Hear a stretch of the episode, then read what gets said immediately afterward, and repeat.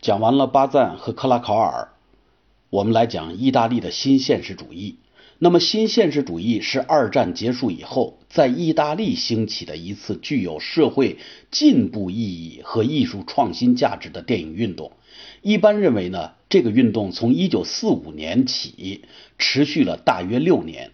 45年出了什么事儿呢？也就是著名导演罗西里尼拍出了一部名叫《罗马不设防的城市》的这个作品。那么，也就是以这个为标志，也从这一年开始，一九四五年起，持续了大约六年左右的时间。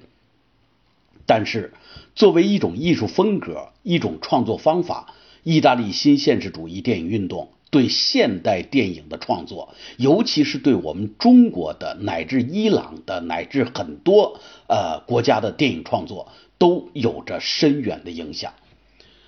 那么，新现实主义产生和兴起时候的这个意大利，属于一种什么情况呢？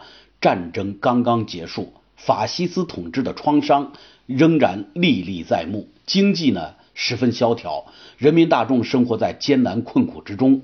新现实主义电影的创作者们从反对法西斯主义、同情人民疾苦的人道主义立场出发，加上他们自身受到了经济条件的限制，没那么多钱呀。于是乎，扛着摄影机上街。另外呢，就是放弃聘用那些高薪的职业名演员。比方说，就像今天我们要请一个所谓的演员，开出了一个天价一样。既然我们请不起你，那我们就干脆放弃聘用你就是了。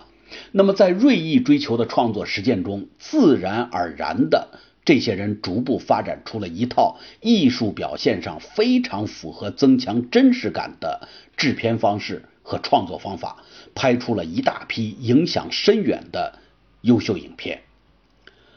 新现实主义的代表人物和他作品大概有哪些呢？我们简单的也介绍一下。比方说，一九四五年有罗西里尼的《罗马不设防的城市》，一九四六年他拍了《游击队》，一九四六年的时候，德西卡拍了《擦鞋童》。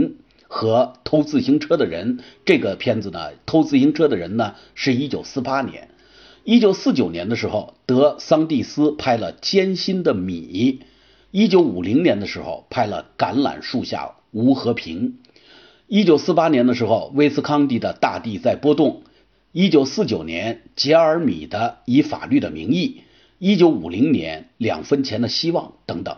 那么，在这样众多的新现实主义的代表人物及其作品当中，慢慢的这个过程中，新现实主义电影的特点也逐步的形成了，并且充分的体现在上述具有代表性的影片之中。到底新现实主义的艺术主张是什么，以及他们的影片呈现出一种什么样的特点？我们总结出这么几条：第一。他们特别注重反映本国当代社会的现实问题。第二呢，是通过普通人的真实的生活遭遇来反映当代的社会问题。第三，就是拍摄方法上注重真实，尽量在实际拍摄，并且呢采用自然光。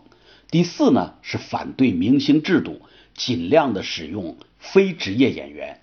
那么这四条呢，我们简单的稍微的讲一下。首先，第一，注重反映本国当代社会的现实问题。那意思就是你要考虑到今天的现实遇到了什么问题，什么失业呀、物价飞涨啊、房子买不起呀、啊等等等的养老啊，什么三座大山把我们压得喘不过气来呀。我们为什么不去表现这些东西，反而去表现什么啊什么什么英雄啊？啊，什么什么十面埋伏啊，或者说跟我们八竿子打不着的三枪拍案啊，如果你去拍这些东西的话，某种程度上你是在逃避现实，躲到了一个虚无的世界里边。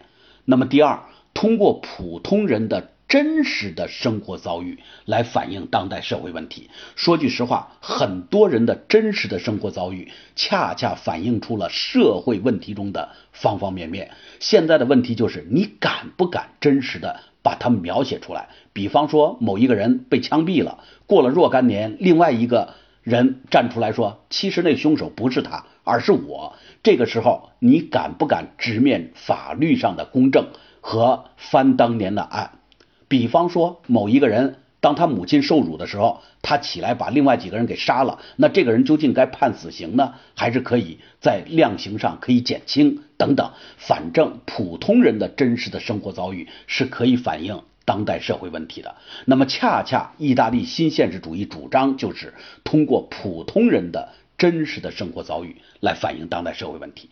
第三呢，拍摄方法上，我们不要去玩那些所谓的摄影棚里边营造的华美的。这些场面、画面、构图、布景等等，我们可以对准一条街道，对准一个屋子。这个屋子也许很凌乱，也许根本没经过收拾，里边堆满着乱七八糟的东西。没关系，因为它真实。所以说呢，在拍摄方法上注重真实，就在指的就是在实际拍摄，而且呢，我们也不需要打那种装饰用的光效，我们。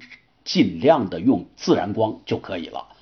然后我们反对明星制度，尽量的使用那种本色出演的非职业演员。例如李李阳拍了一部片子叫《盲井》，用的谁呢？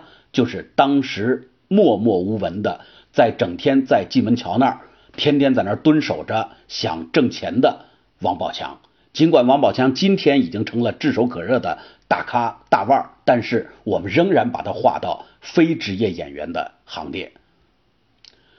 呃，到了五十年代初，桑蒂斯拍出了一部著名的影片《罗马十一时》，德西卡呢拍出了一部著名的影片《温比尔托 D》。到了这个时候呢，我们说现实主义电影进入到尾声了。